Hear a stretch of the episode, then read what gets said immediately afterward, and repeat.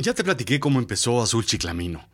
Ya te conté cómo sucedió, me lo contó la noche, y hasta cómo llegué a escribir el libro con el mismo nombre que no esperaba escribir. Ya te conté que comencé a crear una comunidad de entusiastas de inteligencia artificial a través de Cerebro de Silicio, y que hice una serie de podcast llamada Avisen a Berlín.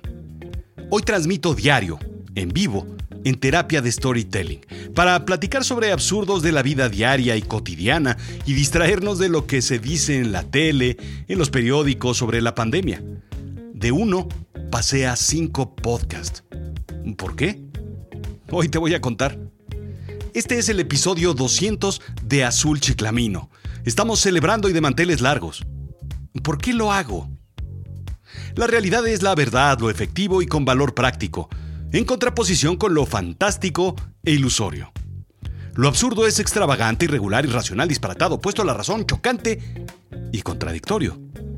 Bienvenido a Azul Chiclamino, la realidad de lo absurdo.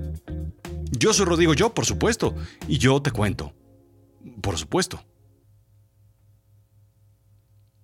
Déjame contarte cinco lecciones que aprendí de Azul Chiclamino y por qué lo hago, por qué lo sigo haciendo seis años después de que empecé. 200 episodios y más, porque hay otros tantos que no están numerados. 1. Haz lo que quieres. La gran lección de Azul Chiclamino es dedicarle tiempo a lo que quieres hacer. Tenemos un llamado interior, ¿sabes? Que es distinto para todos. Recuerdo, por ejemplo, que de niño, probablemente en la primaria, tenía conversaciones con mis más entrañables y viejos amigos. Uno quería ser pintor, y hoy lo es.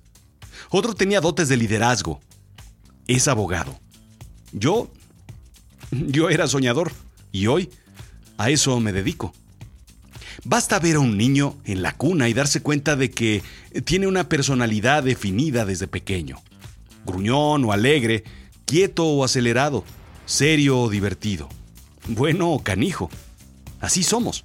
Tenemos el disco pregrabado, con un programa que, que ya está ahí.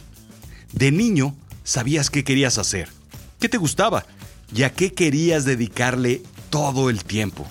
¿A jugar fútbol? ¿A pintar? ¿A tocar algún instrumento? ¿A leer sobre piratas? ¿A construir cosas? De adolescente, todo se revuelve. Te enojas contigo, con los demás, con el mundo con tus ideas, con tus ideales, con tus recuerdos. Para cuando eres adulto, ya olvidaste qué querías hacer, qué te gustaba y, y a dónde ibas. Los llamados internos o llamados del alma se pierden y empiezan a nacer otros llamados, intereses y deseos de adulto.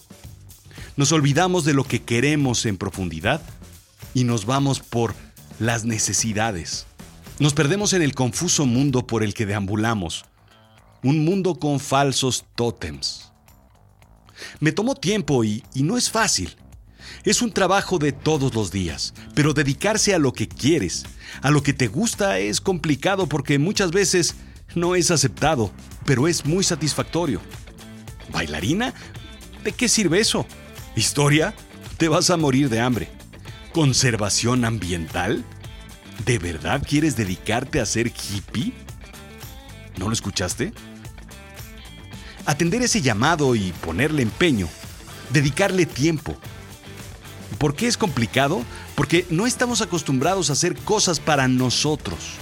No estamos acostumbrados a hacer un housekeeping, una atención al interior, arreglar lo que está desarreglado en la cabeza, en el corazón y en el estómago, poner orden interior y escuchar hacia adentro. Atendemos llamados que vienen de afuera y los interiorizamos en vez de exteriorizar los llamados del interior, los del alma. Estamos acostumbrados a responder a estímulos de fuera. Lo que ves, lo que oyes, lo que puedes tocar o oler. ¿Un auto? Sí, necesito uno. ¿Un auto de lujo o deportivo? Lo necesito más. Vemos lo que hay en el mundo y decidimos si lo necesitamos y lo queremos, ¿o no? Y de ahí parte el deseo. Obtenerlo es conseguir, y eso no asegura la felicidad. La felicidad está en lo que quieres hacer, en lo que quieres gastar tu única y más preciada posesión, tu tiempo. Déjame preguntarte algo. ¿Eres feliz o te estás preparando para ser feliz? Yo ya decidí ser feliz. Un día me puse a pensar, ¿qué quería hacer cuando me retire? La respuesta del alma fue escribir un libro. Y después pensé, ¿por qué esperar a la jubilación? Decidí prepararme y escribir un libro. Hoy tengo un libro publicado y una novela que se convirtió en una serie para podcast llamada Avisen a Berlín. Hago lo que disfruto y no gasto mi tiempo. Lo convierto en satisfacción porque me hace feliz.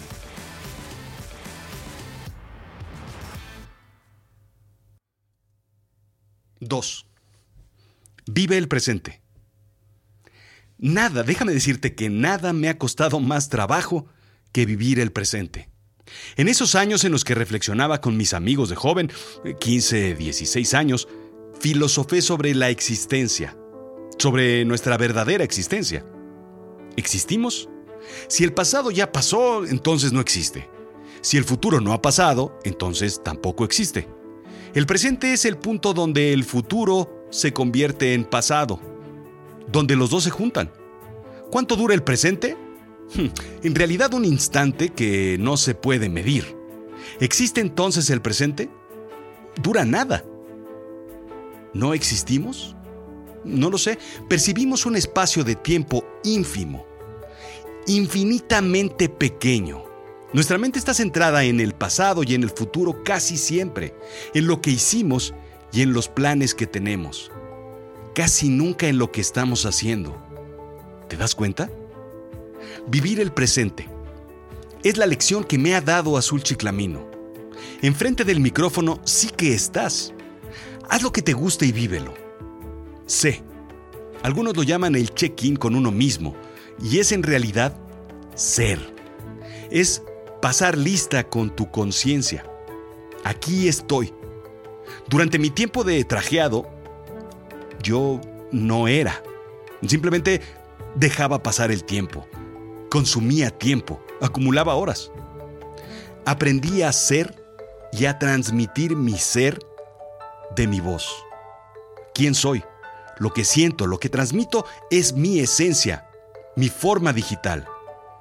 Cuando hago un episodio mecánico, por ejemplo, por encargo o porque tengo que hacerlo, se graba y se transmite vacío, sin mi ser, sin yo, sin alma.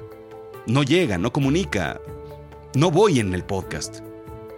Cuando lo hago desde el corazón, desde mi interior, estando presente, entonces soy. 3.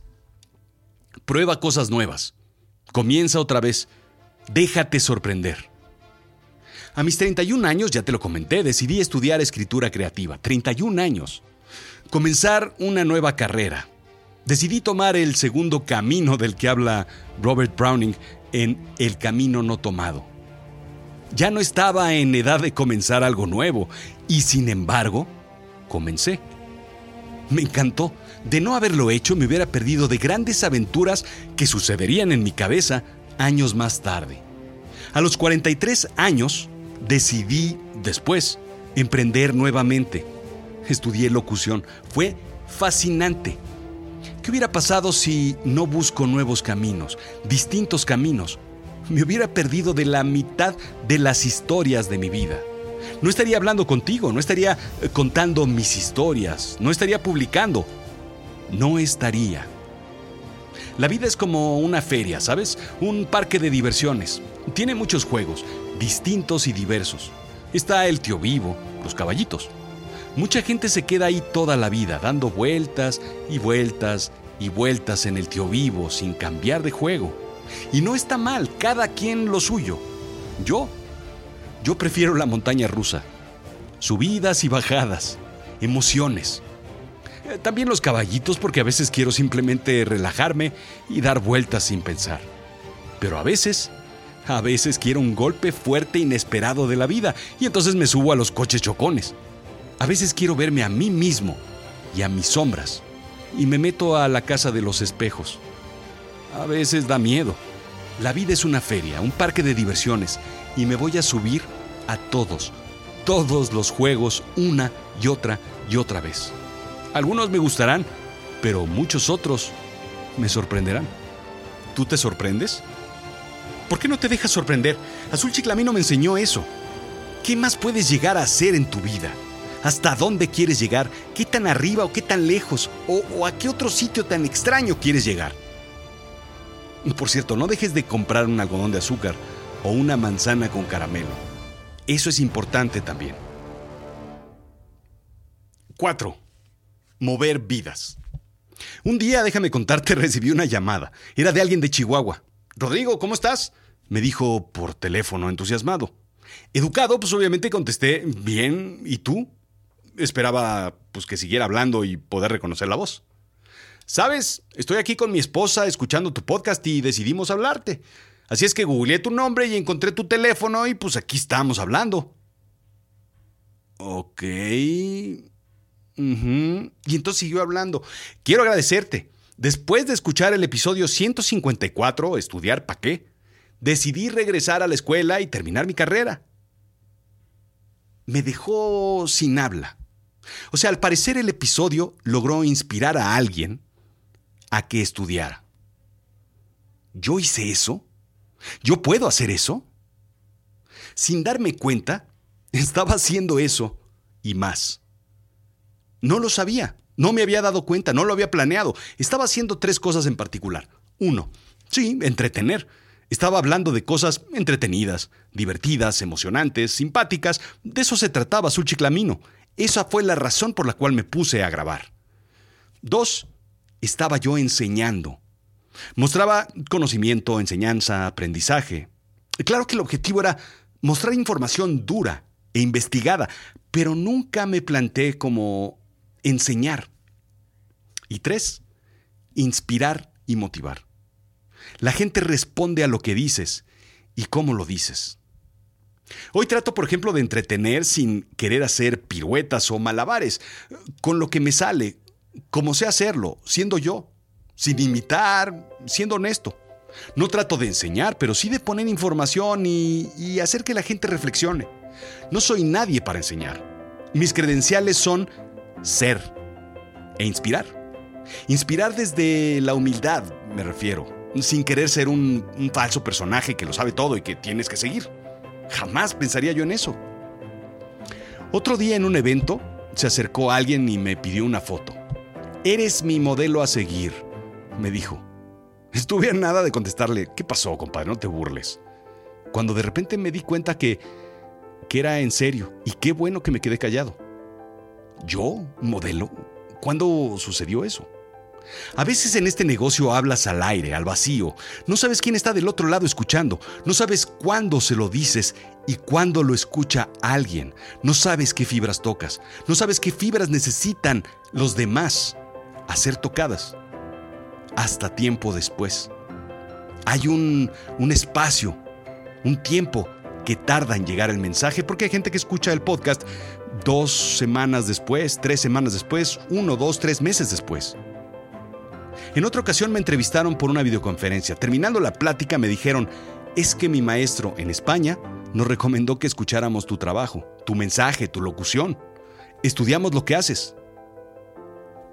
¿Estudian Azul Chiclamino? ¿Soy un caso de escuela? Al final me confesaron que estaban nerviosas en pedirme la entrevista. Hay una responsabilidad, ¿sabes? Enorme. Cuando tomas una pluma y escribes, o cuando tomas un teclado y tecleas, o cuando tienes frente a ti un micrófono y hablas, o cuando das un consejo. Adquieres un deber. Es una decisión responder o no a ese deber. Aprendí a no hablarle al aire, al micrófono o a la pared. Hay alguien del otro lado que tarde o temprano escucha lo que dices y responde. Mover vidas. 5. Dejar un legado. Trato de dejar, eh, de cierta forma, ya lo dije, una sonrisa, una enseñanza y una palabra de aliento. Entretener, enseñar y motivar. Azul Chiclamino me enseñó que es posible, por pequeño que seas, dejar un legado. Plantar algo, una semilla para la planta del futuro, un huevo para el pájaro o reptil de mañana, la palabra para el oído y el hombro de alguien. Dejé el mundo mejor de como lo encontré, es lo que quiero decir. No necesito que me lo reconozcan, espero haber dejado algo en ti si me estás escuchando o leyendo.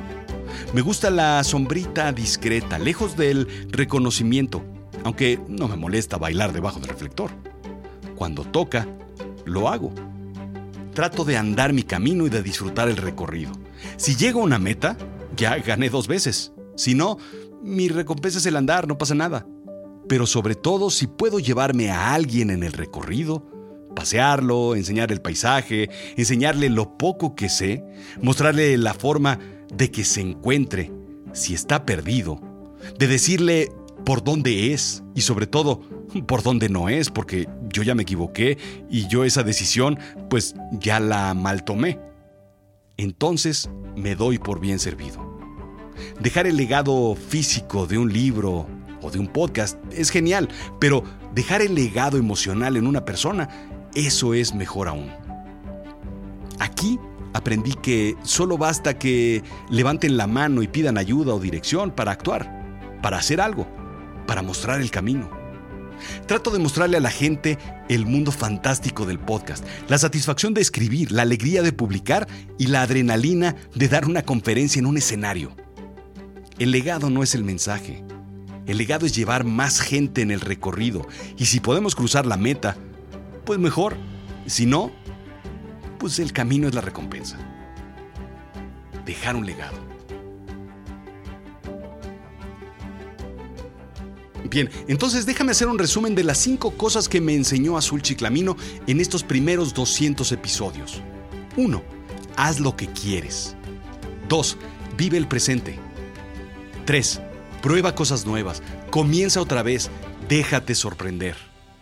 4 mueve vidas. Y cinco, deja un legado. Es algo bien sencillo. Al final de cuentas, esa fue el aprendizaje para mí, esa fue la enseñanza que me dio a mí este trabajo. Pero, ¿cuál es el legado que te está dejando el tuyo? ¿Tú qué estás aprendiendo de lo que haces todos los días? ¿Qué es lo que quieres hacer en el futuro? ¿Hacia dónde te quieres mover? ¿Qué es lo que planeas para tu vida? Tal vez sea buen momento para definir cinco cosas. Un buen momento para moverte. El plan era terminar 2020 con el episodio 200. Una, una idea así como magistral, en una combinación de dos y ceros. Era el marketing perfecto, si te fijas. El episodio 200 en el año 2020. La campaña perfecta. Y qué bueno que no fue así. Hubiera sido regalarle el éxito al episodio 200 al año pasado y no a la dedicación de 199 episodios seguidos, más otros 50 intermedios sin numerar. No tocaba, tocaba febrero del 2021 y eso está bien. La cosa es tomarse con humor el mundo y dejar la seriedad para otro momento. Así es que, gracias por escuchar. Son 200 episodios, no es fácil, son 6 años atrás de este micrófono. Y faltan muchos más. Así es que simplemente relájate, abróchate el cinturón y disfruta el recorrido.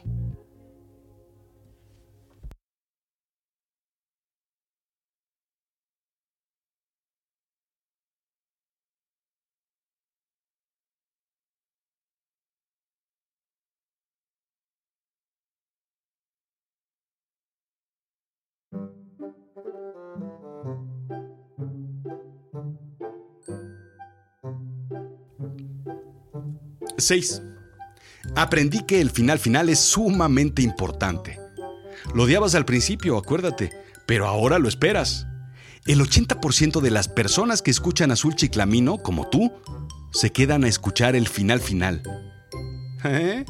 Es increíble, ¿no?